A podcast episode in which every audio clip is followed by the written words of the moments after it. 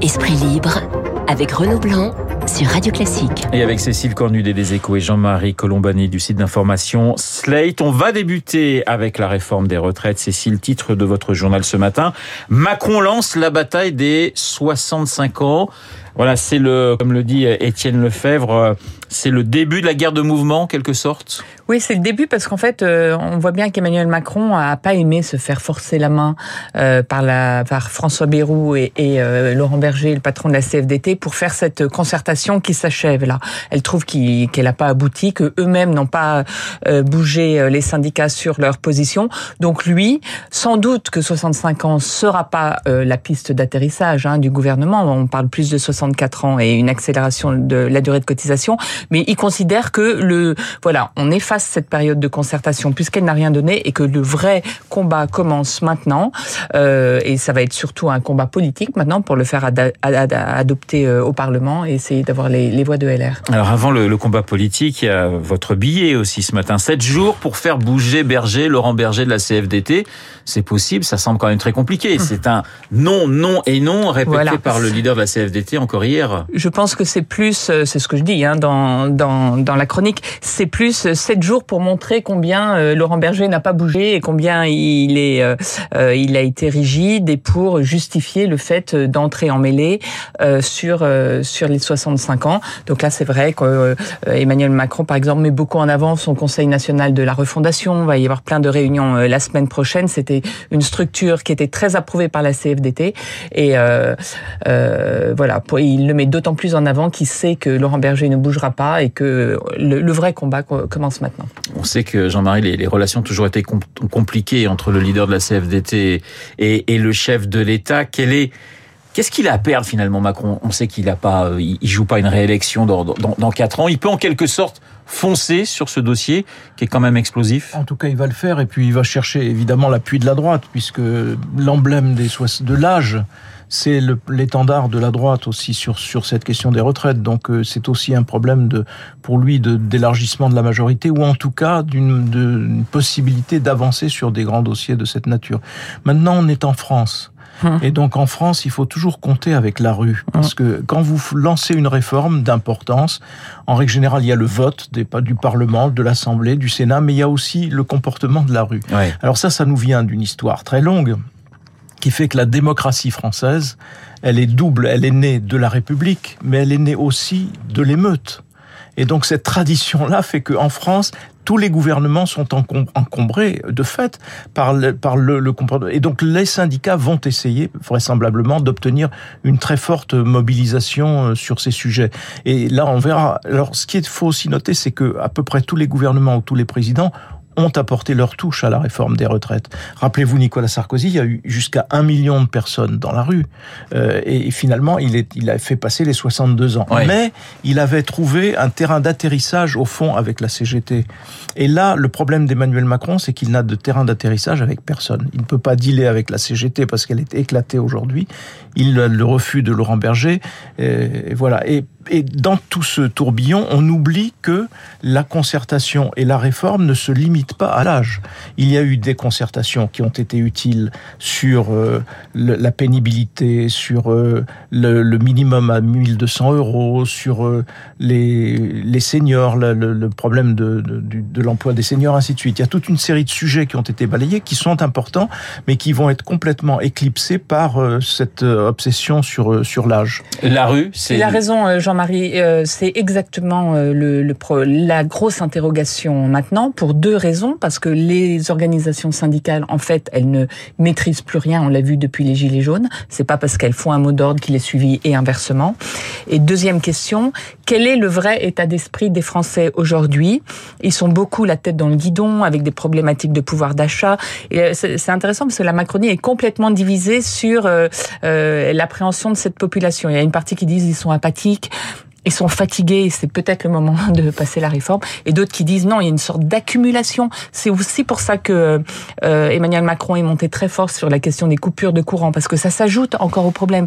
Donc le mois de janvier, avec euh, la fin de la ristourne, la baisse du bouclier tarifaire, euh, les coupures éventuelles de courant et la réforme de retraite, ça peut faire un cocktail assez chaud. On a confondu consultation et négociation, ça aussi c'est parce que les, syndicats disent mais ça sert à rien, on nous demande en fait notre avis, mais on, on nous explique déjà ce qu'on ce qu'on ce qu'on va faire. Et puis on a vu, on a revu François Bayrou qui est ressorti un petit peu de euh, du chapeau si je puis dire.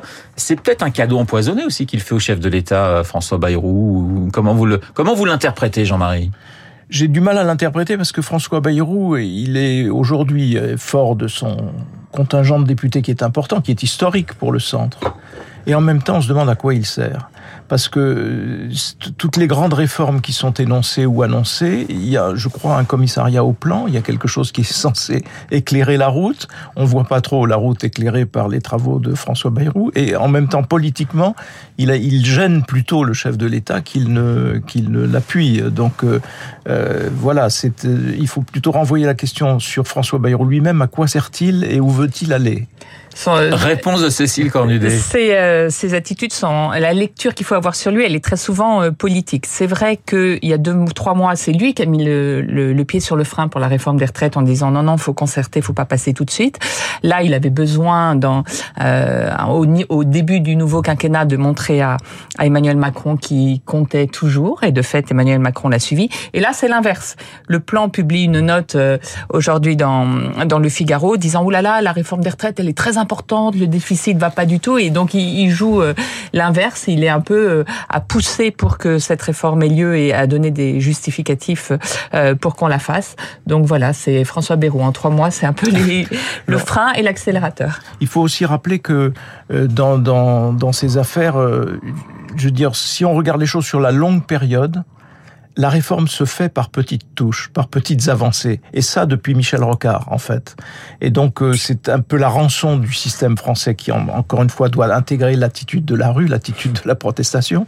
Parce que, de fait, d'année en année, mais par petites touches et par épreuves successives, on finit par modifier le système. Là, il y aura de toute façon une querelle de chiffres puisque le gouvernement nous dit attention, on va vers un déficit abyssal. 2021 excédent, 2022 excédent record du système des retraites parce que l'activité avait fortement repris dans la foulée du, du redressement d'après Covid. En revanche, à partir de 2023, les, les chiffres sont, sont, sont plus mauvais. Mais vous avez en point d'appui, en quelque sorte, le système euh, légué par François Hollande et Marisol Touraine, qui est un ajustement de la, de la durée de cotisation. Et donc, qui fait que cet ajustement fait qu'il n'y a pas d'urgence en réalité. D'où la position, d'ailleurs, de Laurent Berger, qui dit, mais pour le moment, on n'a pas, on n'a pas besoin d'agir dans l'urgence. Et là, on va voir ressurgir cette querelle de chiffres, bien évidemment. On a vu le chef de l'État très agacé ah. sur euh, un certain nombre de dossiers. Il a parlé de délestage, on parle plus de, de, de coupure.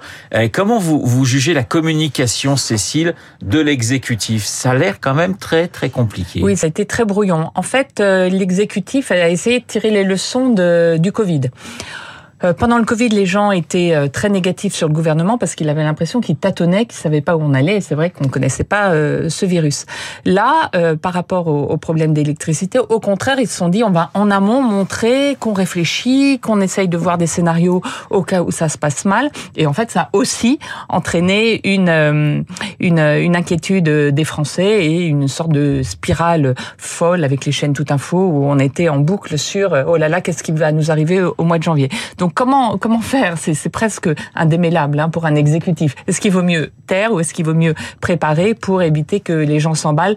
Je pense qu'on est beaucoup dans un, une sorte de, de euh, pas d'hystérie, mais de frénésie française à toujours euh, s'inquiéter, à être très défiant de la parole publique, euh, avec le, le rôle des médias. On nous cache même... tout, on nous dit rien, comme disait. Voilà. hein. Et il y a aussi euh, des tâtonnements, des, des, maladresses, disons, euh, du côté de l'exécutif. Je pense que euh, le gouvernement, y compris Elisabeth Borne, n'ont pas tellement compris ce que voulait Emmanuel Macron. Genre, préparez-vous. Dans l'esprit d'Emmanuel Macron, c'était préparer les, les gens à être sobres sur euh, sur la consommation électrique et c'était pas euh, se préparer à un blackout parce que ça, ça fait peur à tout le monde. Il y a cette image, Jean-Marie, d'Emmanuel Macron hier avec un masque. C'est vrai qu'on reparle du nouveau du Covid. Est-ce que vous avez le sentiment, voilà, que le cocktail est un petit peu explosif pour le gouvernement entre explosif, retraite, énergie, euh, Covid. mais il faudrait pas qu'il y ait une accumulation euh, terrifiante comme ça au, mois de janvier